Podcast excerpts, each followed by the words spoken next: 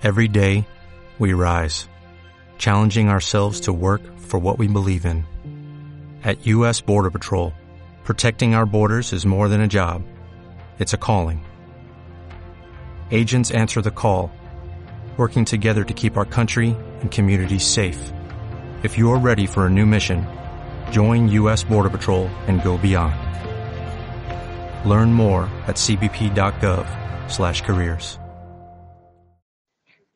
¿Qué tal amigos? Bienvenidos a una nueva entrega de los Bronson. Bueno, el COVID-19, el coronavirus, se está poniendo feo, las consecuencias se están profundizando, el asunto parece más grave de lo que habíamos creído en términos económicos y para calibrarlo, para ver dónde estamos parados, que es nuestro deber. Eh, hemos conversado con Omar Zambrano, tuvimos una buena conversación, Emilio y yo, este, en este capítulo para, para bueno, no solo evaluar la terrible situación del país, sino además eh, en el contexto global. O sea, los países que nos pueden ayudar también tienen problemas graves que resolver. Ah, Emilio. Sí, la economía está mundial, está recibiendo uno de los golpes más fuertes que haya recibido, sí, probablemente de las guerras mundiales. Eh, ninguna de las recesiones que hubo posteriormente ha, ha alcanzado a tal número de países casi todos los países del mundo ya han reportado que van a tener recesión este año, probablemente el próximo también. Así que el panorama luce muy ah, angustioso para la mayoría de las personas del mundo, porque ahora sí es que no es que si estás en Venezuela o estás en Colombia o en Estados Unidos o en Europa. Ahora todo el mundo está preocupado y mientras más conversemos con los especialistas, pues mejor estaremos preparados para estos próximos meses que nos, vienen por delante. Esta conversación con Omar Zambrano estuvo verdaderamente interesante. les pedimos disculpas de una vez por el sonido. El sonido tiene algunos baches por ahí, por bueno, por la misma situación hace que las comunicaciones, como ustedes entienden, están bastante golpeadas en la mayoría de los lugares. Bueno, entonces ahí los dejamos con nuestra conversación con Omar Zambrano. Bueno, Omar Zambrano es economista de la UCB, maestría en desarrollo económico en Harvard, economista jefe de ANOVA Policy and Research y profesor de la Universidad Católica. Con él vamos a conversar sobre el impacto económico de la pandemia en Venezuela y el mundo y cómo el mundo se puede recuperar, cómo va a ser esa recuperación eh, de la definición es económica. Omar, bienvenido, ¿cómo estás? Hola, bueno, muchísimas gracias eh, saludos, Emilio, saludos a todos. Saludos, gracias por estar con nosotros. Bueno, vamos a abrir fuegos acá, Omar. Te pregunto, em, las consecuencias, ¿cómo visoras en lo personal las consecuencias globales de, la pandemia? Eh, se van a llevar todo 2020. Eh, cuál, cuál va a ser el mundo que va a quedar una vez que, bueno, que los efectos empiecen a mitigarse. Una cosa que además ni siquiera sabemos cuándo va a ocurrir exactamente, pero ¿cómo te estás imaginando, digamos, el último trimestre del año? Lo, primero, lo primero que habría que decir es que este, digamos, este choque que sufrió eh, la humanidad eh, y, en particular la economía global eh, es un choque que está resultando muchísimo superior a, lo que todo el mundo se había imaginado. Eh, todo el mundo pensaba que esto podría ser un choque muy temporal, que, que bastaban unas cuantas semanas de confinamiento de la población para, para empezar de nuevo a retomar la, la, la, normalidad de, de, las sociedades. Este, y resulta que esto se está extendiendo más y probablemente eh, se vaya a extender más porque, porque bueno, los efectos epidemiológicos de estos no están anticipados y, todavía no se avisora una, salida eh, más rápida que solo, solo, puede llegar en el momento en que haya o un tratamiento efectivo o, una vacuna. ¿no?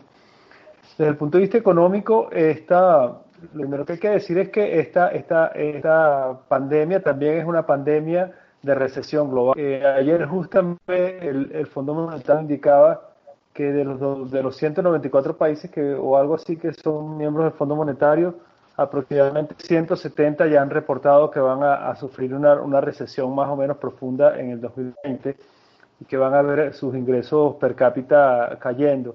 O sea, 170 países del mundo cayendo al mismo tiempo este, indican eh, que la, magnitud, la extensión de, de la, de, la recesión global que se viene. Entonces,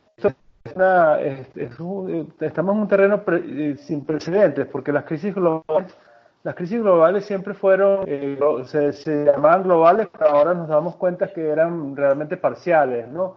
Eh, tú tenías, por ejemplo, una crisis en Estados Unidos, y, pero bueno, Europa de repente eh, sufría algunos impactos, pero permanecía andando, y China seguía dándole. aquí no, pues aquí estamos en un mundo donde todo el globo, y ahora sí es una crisis global, realmente está, está cayendo al mismo tiempo y no hay salvavidas, no hay motores, no hay motores económicos para el mundo porque, porque este, todos están cayendo al mismo tiempo. Eso te iba a preguntar, porque justamente China, que ha sido uno de los motores eh, de la economía mundial en los últimos 20 años, digamos, eh, ahí fue donde comenzó el virus, eh, es donde más bienes de consumo en el mundo se fabrican tiene una capacidad industrial gigantesca, pero ahora no va a tener consumidores. Eso por una parte. Luego los Estados Unidos ya se han reportado 7 millones de pérdidas de, puestos de trabajo perdidos hasta la fecha. Eso seguramente irá aumentando. Eh, y Europa tiene sus problemas particulares que ya los venía teniendo desde el Brexit y la independencia catalana y otra cantidad de factores que también lo va a convertir y con la recesión y lo que ha sucedido en Italia y en España con el virus, en, una, en, en unos países, en unos actores que van a consumir mucho menos. Entonces se parece, luce difícil eh, visualizar la manera de salir de esta recesión mundial, Omar. Sí, no, ciertamente esto, esto estamos metidos en un berenjenal que ni siquiera en el área, en el, área de la, disciplina que yo que pues, este, hay todo un debate sobre, sobre cómo afrontar esto. No hay demasiadas luces, no hay, no hay una brújula, porque esto fundamentalmente, para hablar un poquito en, términos de dónde está el debate de, las políticas económicas en esto, esto, esto es un, esto es un, o sea, nos pegamos con una pared muy fuerte distinta al resto de las crisis anteriores, porque esto es como lo que economistas llaman un choque de ofertas. Es decir, cuando tú mandas a todo el mundo a confinarse, tú básicamente eh, extraes, digamos, el circuito económico a, todos los, a, la mano de obra, pues a los, a, los trabajadores, a los, paras todas las cadenas de producción porque, porque la gente está en su casa. Entonces, frente a ese tipo de recesión es muy difícil de entrarle porque eh, los, gobiernos están acostumbrados a, bueno, hay recesión, voy a gastar más, voy a dar un impulso monetario, voy a, ¿sabes? Como que a de estimular la demanda para, para paliar la situación. Y en este caso no, porque la oferta, la, digamos, la capacidad de producción está restringida porque no hay trabajo, pues la gente está en su casa y puede trabajar. Este, las fábricas están vacías no porque no tengan demanda, sino porque la gente no está trabajando. Entonces, tú le metes, tú le metes demanda a eso, tú pones al gobierno a gastar más, a dar impulsos, a dar, a, dar este, eh, eh, transferencias y cosas. Entonces, ponte, no sé, un, cine. O sea, el cine está trabajando porque no, no está trabajando, perdón, porque no hay quien opere la película. Por más que tú le des un subsidio a una persona para ver películas, no ver películas, pues, ¿entiendes? Entonces, este es, es, difícil, es difícil eh, actuar con, la, con las herramientas eh, tradicionales de, de, de, los gobiernos que tienen para esto, este, actuar para, para, para compensar el, el, bache, ¿no? Eso no quiere decir que los gobiernos no lo deben hacer, porque mientras está temporal, cualquier cosa que tú les des a la gente y a las empresas para que traten de pasar el temporal y no se mueran en el camino, eh, está perfecto, porque tú sabes que en algún momento vamos a salir de esto. Pero, pero, pero es difícil calibrar la, magnitud de cuánto de, lo que están haciendo los gobiernos, ¿no? En otras partes del mundo, porque no hablo de Venezuela, porque aquí, no, aquí, aquí el, panorama es mucho más eh, sombrío, ¿no? Pero sí, podemos hablar un poquito de Venezuela, porque además, además de la crisis de la producida por la pandemia, tenemos la crisis producida por la por la otra epidemia y por la caída abrupta de los precios del petróleo que hubo este año, que llegaron a, a, valores eh, casi impensables hace un par de años, ¿no? Exacto, sí, sí.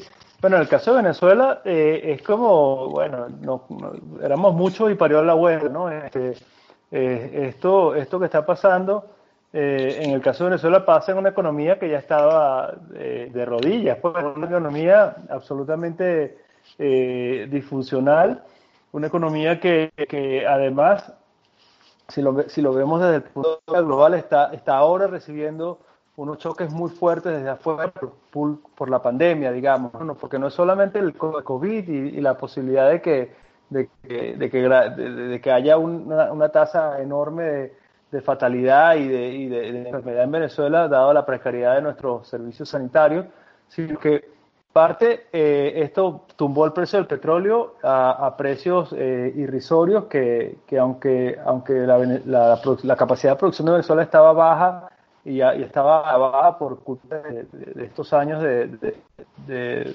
digamos de, desorden y y de políticas erradas en ese sector, la, el precio del petróleo ahora básicamente no cubre ni siquiera los costos de producción de petróleo en Venezuela. Entonces estamos produciendo petróleo verde aparte y esto había sido una tabla de salvación para, para muchos venezolanos en los últimos dos, tres años.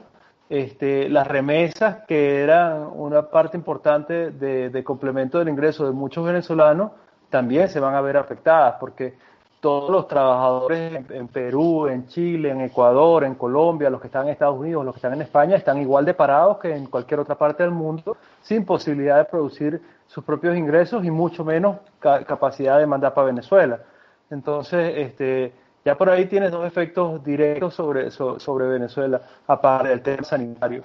Entonces, bueno, Venezuela está, está en, en un tema, digamos, en una posición súper precaria como para ponerlo en este debate que les estaba mencionando ahorita, eh, Venezuela no tiene ninguno de los instrumentos que tienen los otros gobiernos del mundo o que están tratando de hacer los otros gobiernos del mundo para, para tratar de pasar el bache que les está dando. O sea, en los países del mundo se están organizando para, para dar unas transferencias eh, a, las familias o, algunas, digamos, eh, hacer paquetes para evitarle el pago compulsivo de, rentas, de préstamos, de tarjetas de crédito para temporalmente tratar de paliar el ingreso de, de, los, de las familias y que puedan consumir algo mientras trabajan. Igual para las empresas, las empresas están tratando de recibir líneas de crédito y, recibir liquidez para tratar de pasar el bache y que no tengan que quebrar en, en estos dos, tres meses de paralización. Este, bueno, en Venezuela no tenemos nada de eso porque, bueno, porque tenemos un sector público que, que básicamente es inviable y que no tiene ninguna fuente de financiamiento. Entonces, cualquier cosa que hagan cualquier cosa que ellos intenten hacer, anuncien el bono, el bono COVID-19 Nicolás Duro, o el, bueno, no sé si esto lo pueden, va a tener que editarlo, pero... no, no, no, dale, eh, eh, o, el, o, el, bono no sé qué cosa, este, o vamos a pagar la, la nómina de las empresas, o sea, todo lo que parezca razonable en el contexto venezolano no es razonable porque el gobierno no tiene entendimiento. Entonces, todo lo que haga lo va a seguir haciendo monetizando el déficit a través del Banco Central. Entonces todo lo que haga va a terminar este, profundizando los problemas que tenemos, básicamente la, hiperinflación y la devaluación del bolívar en el mercado paralelo. ¿no? Quiere decir, eh, Omar, que el gobierno de Maduro no tiene ningún instrumento al que pueda echar mano, bueno, la ayuda china sería lo único, ¿no? La ayuda rusa, pero eso ya, eh, digamos, ha sido tantas veces invocado y siempre es a medias. No hay nada que, que Maduro pueda hacer en un momento como este para mitigar lo que pasa, ¿no? Bueno, ellos, ellos, ellos han anunciado algunas cosas como este, alguna, algún tipo de facilidades para pago de impuestos y han, y han dicho que, que se crea, crean como una moratoria por 90 días de pago de los créditos, que son medidas que se asemejan, digamos, a lo que algunos países están, están haciendo.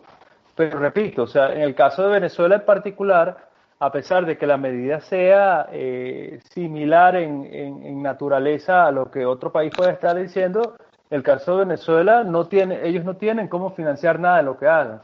Venezuela está absolutamente en la bancarrota, con un déficit eh, fiscal altísimo, que puede ser 15 puntos del PIB, y sin recursos, sin reservas, y este, están en, échale eh, está rodando en Échale desde hace 300 kilómetros, ¿no? Entonces, eh, si tú comparas, por ejemplo, para, para comparar con nuestra región, este, ahí está el caso de Perú. Perú este, anunció un paquete que grandísimo, o sea, un paquete que, que, que es algo así como 120 mil billones de dólares, que son más de 13 puntos del PIB del Perú, pero porque tienen las espaldas, pues tienen los músculos, tienen reservas, pero sobradas, eh, ahorraron en, los tiempos de las vacas gordas. Entonces, eh, para eso es que los países ahorran, pues para una, en una contingencia como esta, este, eh, meterle el pecho a la situación con tus ahorros. Este, pero Venezuela no puede, pues. Claro, hay, aquí hay que anotar, porque fuerza hacerlo, Mar, el comportamiento desprolijo, ignorante, delincuente, sin ningún vínculo con el interés nacional, ¿no? En lo que es la administración de la hacienda pública de este país. Es increíble ver que una nación millonaria como esta, que además estaba acostumbrada en medio de su subdesarrollo la abundancia, verla como Somalia, ahora sí, bueno, y además pensaron que esa plata, que la plata no se acaba nunca. Ah, tú ves, Omar, una, un regreso a la normalidad. Tú ves que el mundo, esta es la primera crisis económica global, como tú lo decías, porque eh, son 170 de 194, pero al final van a ser 194, porque los que todavía no, no se han dado cuenta que su economía va a reducirse, pues al final lo harán porque todos los países están conectados. Entonces, la primera crisis que afecta a todos los países del mundo, tú ves que la economía, las relaciones, el comercio, vaya a volver a ser como fue hasta el año pasado. Mira, este, es, difícil, yo creo, yo creo que es difícil hacer la, analogía, pero, pero este, al principio, la mayoría de los analistas estaban diciendo que, esto podría recuperarse rápidamente. Ahora, viendo las cifras que al principio este, de, cómo se está comportando el mercado de trabajo, por ejemplo, en los países desarrollados y, las cifras de Estados Unidos, la cantidad de empleo se está destruyendo en este momento eh, es gigante. O sea, eh, eh, eh, dice, los analistas dicen que cuando salga la tasa de desempleo en Estados Unidos va a ser la mayor de la historia, incluso por encima de la gran recesión de, del año 33, ¿no? Entonces, este, ese hueco no se sale sino lentamente, pues, porque, porque además yo creo que, y aquí sí me meto en un, en un plano que yo no, no manejo demasiado, eh, uno leyendo, digamos, a los expertos dicen que aquí van a salir un tipo de relacionamiento también distinto, porque Aquí el, tema del distanciamiento social eh, no se va a poder abandonar en el corto plazo. El, el tema, el tema de, probablemente de la cantidad de gente que demostró que puede trabajar desde su casa en esta coyuntura, también creo que va a cambiar un poco la relación en el mercado de trabajo. Hay necesariamente industrias que van a sufrir muchísimo, que tienen que ver con el traslado de gente este, de un lugar a otro. Eh, por ejemplo, el turismo o, la organización de eventos masivos. Yo creo que la gente va a quedar con miedo por mucho tiempo a, viajar, a, reunirse en lugares masivos, este, creo que va a haber, va a haber secuelas, secuelas duraderas de esto. Este, y definitivamente a la normalidad tal como la conocíamos antes, creo que, va a ser difícil alcanzarla, ¿no? Va, pasará, pasará mucho más tiempo y no, no en el corto plazo. Sí, se habla de finales de este año o del otro. Hay, una, hay un hito, Omar, que es eh, en la evaluación de la política y la economía de la contemporaneidad, la Segunda Guerra Mundial, pues. Eh, la quiebra que produjo, eh, el nacimiento de un montón de entidades globales, el Fondo Monetario, Bretton Woods o las mismas Naciones Unidas, pues. ¿A ti te parece que aquí podría haber un hito similar? Es decir, ¿Puede ser este un hito que uno pueda recordar de un tamaño como ese, esta pandemia? En términos económicos. Yo creo que es probable, yo creo que también es probable este, que, haya también algunos cambios en la, eh, en, la, arquitectura global de, por lo menos especializada en este tema de las pandemias, ¿no? Este, yo creo que este, este tema, este, este tema de la pandemia demostró, por ejemplo, la, la, poca efectividad que tiene un sistema global de monitoreo y, rastreo de, de estas amenazas que, definitivamente estaban ahí, los expertos sabían que estaban ahí, todo el mundo preveía que esto iba, no todo el mundo, pero los expertos epidemiológicos sabían que esto iba a suceder este, en algún momento, este, y sin embargo el mundo, no, el mundo está muy mal preparado para, para este tipo de crisis. Pues.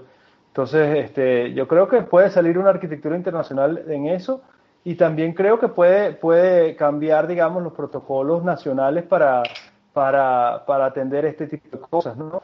Eh, la otra cosa, ya más, ya, más, en el plano económico, este, eh, dentro del debate económico global está, está el tema de, de tener eh, una cosa mucho mejor que el Fondo Monetario Internacional, de crisis nacionales, pues, de que un, es el prestamista de instancia donde los países puedan acudir en caso de que todo lo demás se cierre, porque parte de lo que está pasando es que los países, sobre todo países en desarrollo, eh, y ni siquiera meto a Venezuela ahí porque está como más abajo, pero los países en desarrollo más o menos serios están sin opciones de, de, nada, pues no hay nadie que le tire un duro a, ningún país de Sudamérica, a, ningún país de Asia, a ningún país de África.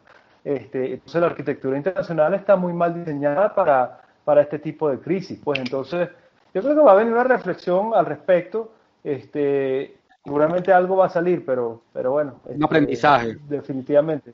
Este populismo, este populismo nacionalista, antiglobalizador, eh, va a tener que tomar su, su asiento trasero y, hay problemas que ya definitivamente no se puede resolver si no es todo junto. Esto es lo que se ha demostrado ahora. En el caso particular de los Estados Unidos, el gobierno central fue bajando eh, digamos, la, gestión del problema a las gobernaciones, las gobernaciones a las alcaldías, las alcaldías a las alcaldías menores todavía, y al final eh, se convirtió en un problema tan serio que, bueno, uno tiene que escuchar las declaraciones todos los días del gobierno americano para darse cuenta de lo complicado que ellos mismos están y lo, y lo poco que pudieron hacer para, para para combatir este problema dentro de su discurso, porque hay que decirlo, dentro de su discurso. Ahora, eh, eh, Donald Trump eh, eliminó la oficina que se encargaba de predecir las pandemias, la Organización Mundial de la Salud. Es una organización que avisa, que dice, que cuenta cosas y después ya no pasa nada porque no tiene mayor poder que ese. Y así, y, y, así entre otras cosas, los independentistas, los que quieren desaparecer la Unión Europea, no solamente en, España, sino en el resto de Europa, ya se, ya se darán cuenta de que no pueden solos. Y lo más probable es que países como China, eh, que, bueno, paradójicamente fue donde se organizó, donde se originó, perdón, eh, el virus, vaya a, vaya a tomar un liderazgo todavía más pronunciado. Eh, ¿cómo, cómo, ¿Cómo comparas tú la, la, el manejo que se hizo de la crisis en los diferentes países, Omar? Y yo ya con esto creo que vamos acercándonos al, final, sí.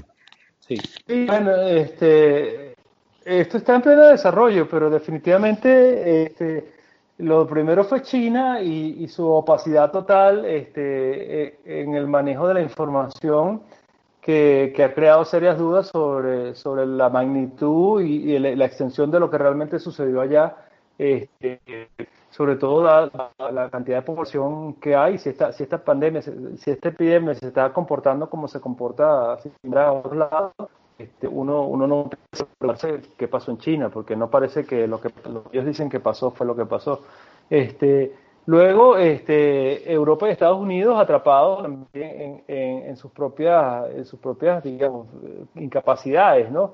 En el caso, en el caso español, en el caso italiano también, este, y, lo que tú mencionabas en Estados Unidos, eh, se ve también que, las democracias tienen, tienen sus propios problemas para responder con rapidez a, a este tipo de acciones, ¿no? Entonces, este, hubo esta decisión política de, poner a hacer nada casi que hasta el último momento, ahora a, no sé, a, asumir las responsabilidades de, cada caso, de cada caso, lo cual está costando muchísimas vidas. Yo creo que parte de lo, de lo que vamos a ver en el futuro este, es que vamos a poder contar cuántos gobiernos llevó el COVID, ¿no? Yo creo que este, de aquí a un año, año y medio, vamos a empezar a ver, eh, a ver eh, gobiernos de que, que su manejo de la crisis, cuando ha sido particularmente mala, les va a costar muchísimo en términos, en términos electorales, ¿no? Este, creo que Estados Unidos es uno, es uno de esos. Creo que la elección de noviembre en Estados Unidos está, está seriamente muy venida, decía hace apenas un mes, ¿no? Bueno, muchas gracias a Omar Zambrano por esta entrevista, por toda la información que nos ha dado aquí en Los Bronson y nos escuchamos en la próxima oportunidad. Hasta luego, mi pana Alonso.